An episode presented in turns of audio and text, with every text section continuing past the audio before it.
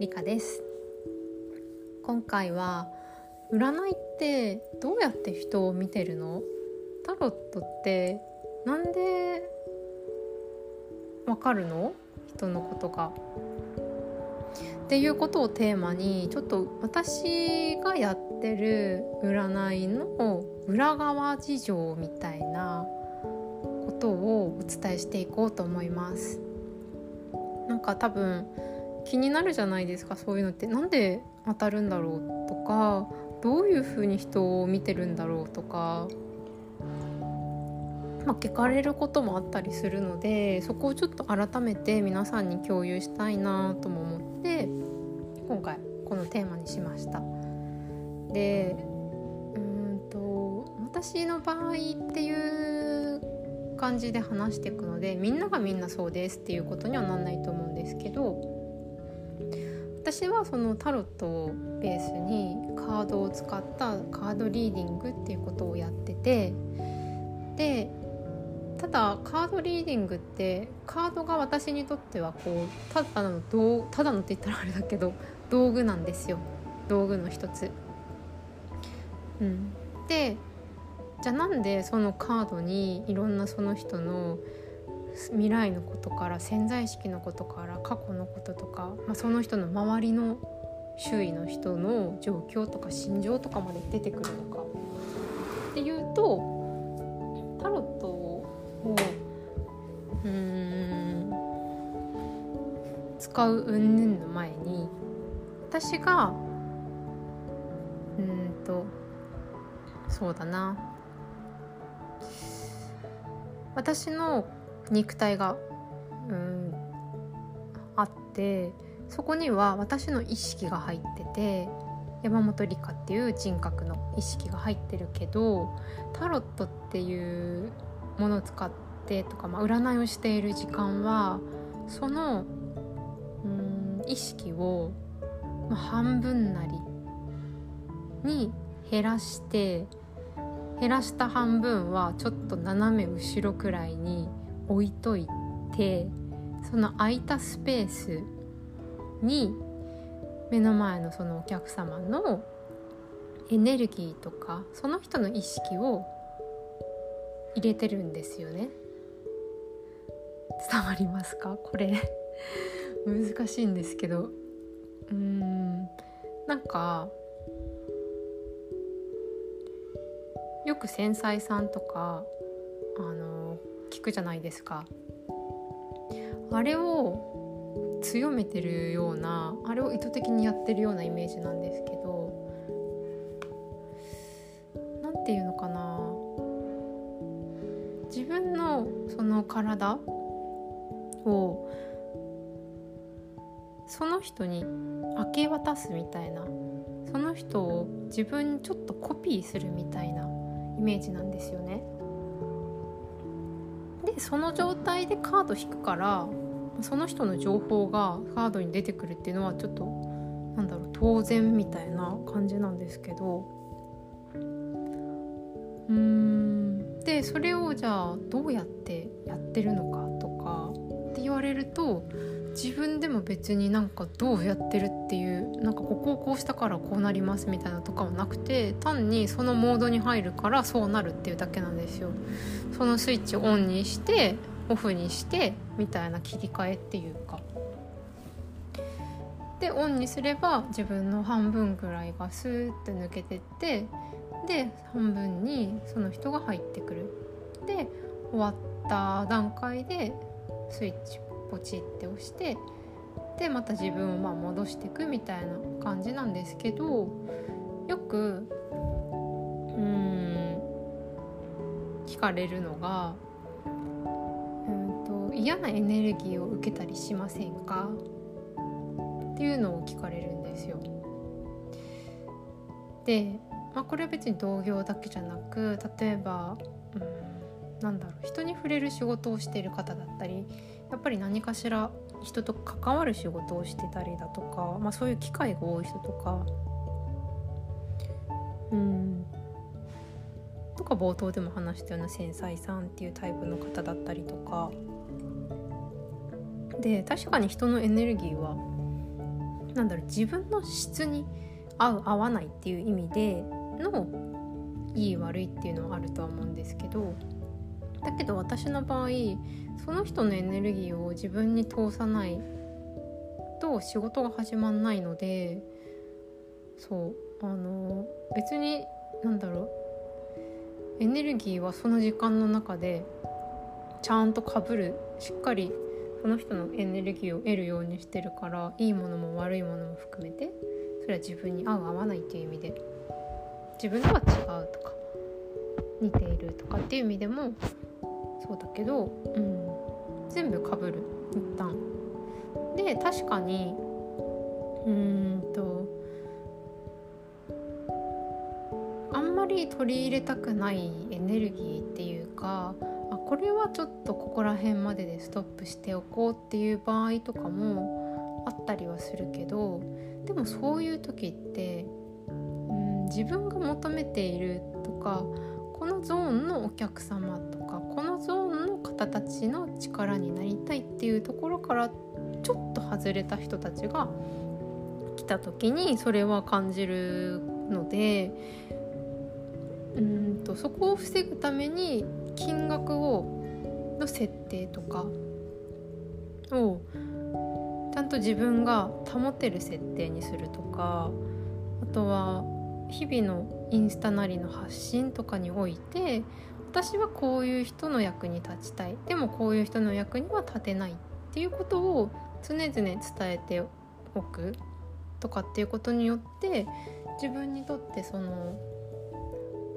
このエネルギーはちょっとあんまり取り入れたくないかもっていうのを防ぐことができるのかなと思ってます。だからやっぱり自分のに取り入れても OK とかちょっと NG かなっていう意味でのエネルギーの良し悪しっていうのはあると思うけど、うん、だからといってなんかこうよく言われてるエネルギーヴァンパイアとかうんなんかそれはちょっと自分はあんまりそのなんだろうワードが私はしっくりこないかなとは思ってて。うんなんか奪い奪われたっていうのは自分がその奪われた側に自分を置きたいっていうなんかこう被害者として自分を扱いたいっていう心なんだろう心情というかっていうのもそういう表現を使う方にはあるのかなって思ったりするんですけどでもやっぱこううん何も奪われてないし何も何て言うのかな。奪い奪うの次元ではないよな。っていうのはなんかこうふとうんそういう言葉を聞いた時に思うことでもあって。うん。別に私は何も取られてない気がするんだけどなとは思ってます。であとよくうんなんかななんだろう。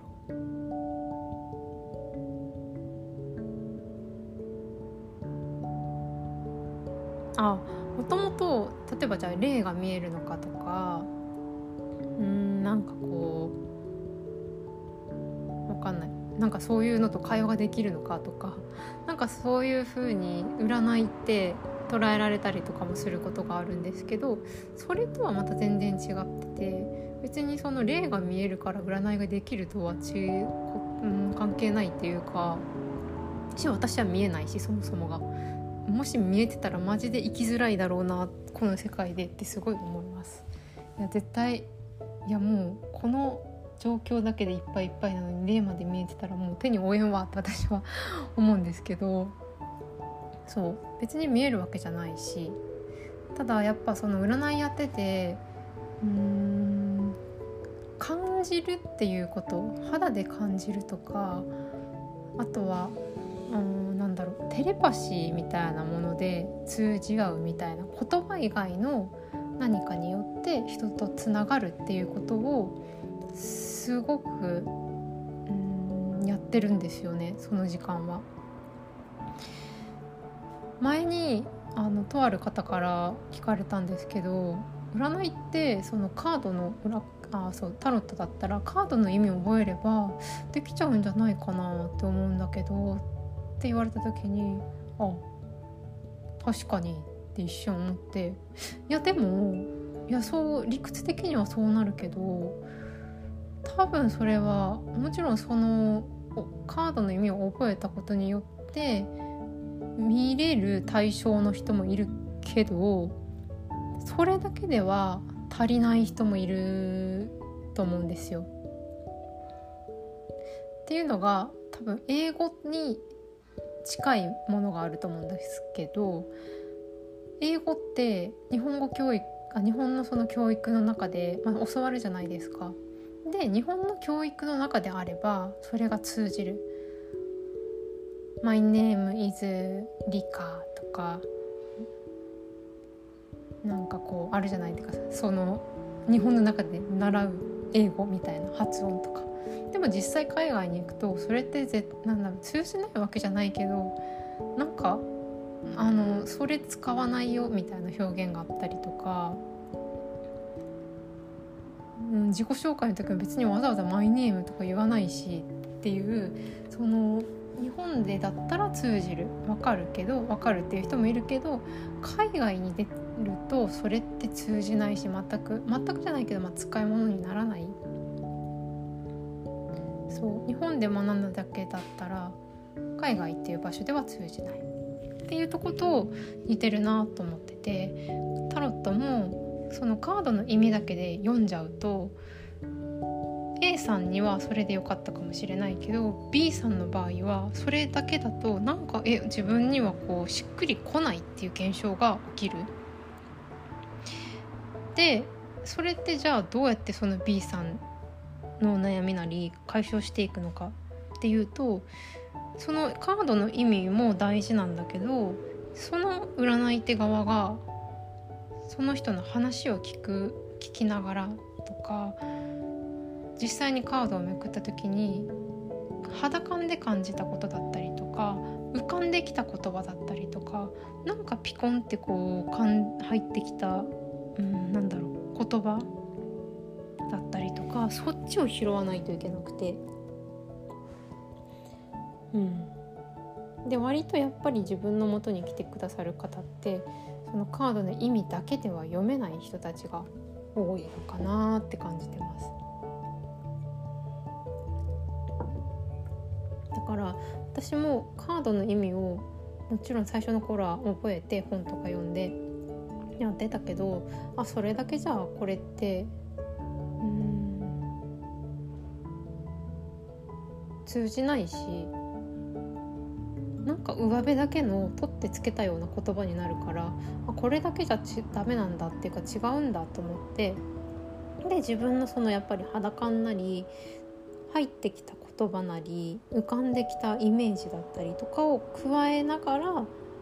伝えるようにしてます。だから本当になんかこうえなんでその言葉を言わないといけないんだろうっていう言葉とかが浮かぶんですよ。えこのカードにそのの意味いやあるにはあるけどこれっていう言葉とかえなんでこの悩みに対してこの解決策なの？みたいな意味つながってなくない？みたいなの？とか全然あるので。だけどそれを言わないとその人の何かこう凝り固まってるものって解消されないんですよね。うん、それがまあ占いの面白いとこでも占いの面白いところなのか？何なんだろう？自分の元に来てくれる人とのタロットとかそれを使った言語じゃないものを使ったうん対話の面白さかなとは思ってます。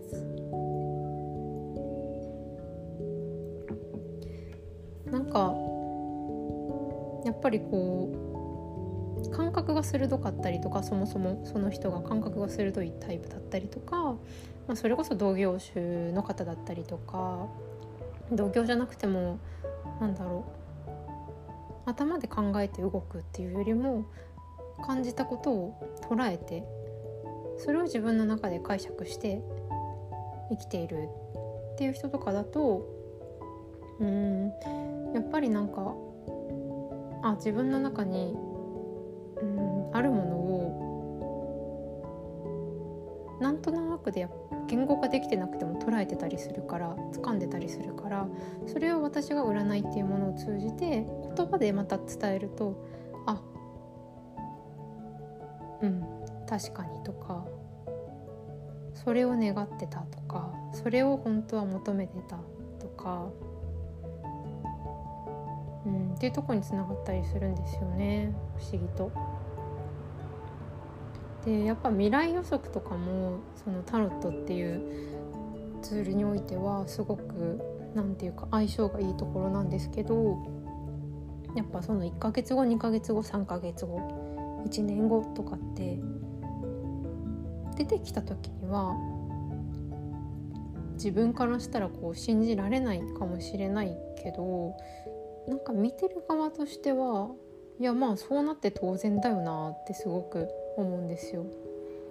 そのカードの出方とか見ててあこういう過程を踏むからここに行き着くんだなっていうのがその人のストーリーとして映画のそのお話のように物語のようにとか小説のように見えるからそれを私がその人に受けうんなんだろうその人の受け取りやすい言葉に置き換えて伝えていくっていうようなのを、まあ、占いとして私は提供しているのかなと思ってます。ですっごいまあ本当にこれは何だろう思うんですけどもしかしたら同業の方とか「いや分かる」ってなるかもしれないけど言語化ってやっぱ難しいし大変なんですよ。なんか翻訳するイメージだからなんか英語で言われたことを日本語に翻訳するとかなんだろう。中国語を日本語に翻訳するみたいなのともまた違ってて感覚を言葉に置き換える。だから肌で感じたあったかさを言語に置き換えた時に炎の温かさと太陽の温かさとうん人のぬくもりの温かさと違うじゃないですか。パターンがたくさんあるわけですよ。だからその感覚をぴったり、まあ、しっくり表せる言葉をその時間内に見つけるのがめちゃくちゃ大変なんだけどでもパチンとなんかこう当てはまるものがあった時にめっちゃスカッとするみたいな。だから原稿化能力ってすごくそれで鍛えられてるなと思います。占いを通じて。でやっぱこう人って言葉使わなくてもあ通じ合えるんだっていうのをすごく感じるのも占いであってうんよくそのテレパシーがとかって言うけどあそっか本当にテレパシーってあるんだって思えたのも占いしたしうん誰とでも自分がじゃあテレパシーを使って対話対話というかなんかつながることができるかって言われたら、まあ、互いにそれがうんなんだろうな。できるじゃないけどやってる者同士じゃないと難しいなと思うけど、うん、やっぱりテレパシーで伝えられるのってもうめちゃくちゃ早いし、うん、なんだろう。光の速さのようだし言葉必要ないじゃんって思うんですけどだけどやっぱこの地球っていう場所で生きていく上では言葉言語っていうものがうんなんだろう私たちの表現の道具だから、うん、それをちゃんと使わないといけないというか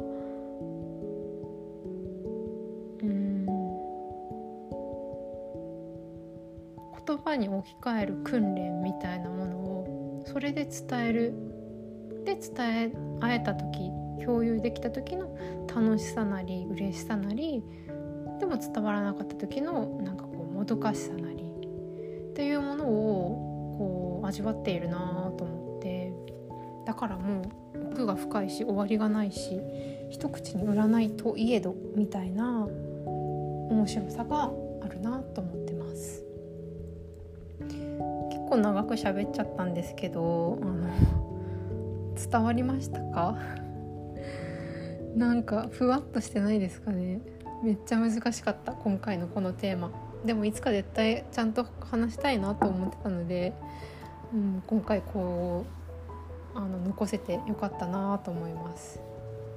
なんか結構これを聞いて例えばお友達とか常に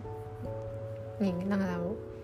キャッチアップしている子たちとかだとあの回のこれってどういうこととかもうちょっと詳しく聞かせてとかって言ってくれるのが私はすごく嬉しくてなんかうんあそんな風にみんな捉えてくれてるんだとかあそこに疑問を持つんだとかっていうのがそのこれを私の頭の中とかその思ってることをここで発信することによってそれに対してまた対話が広がってっていうのがめちゃくちゃ面白いんですよだからポッドキャスト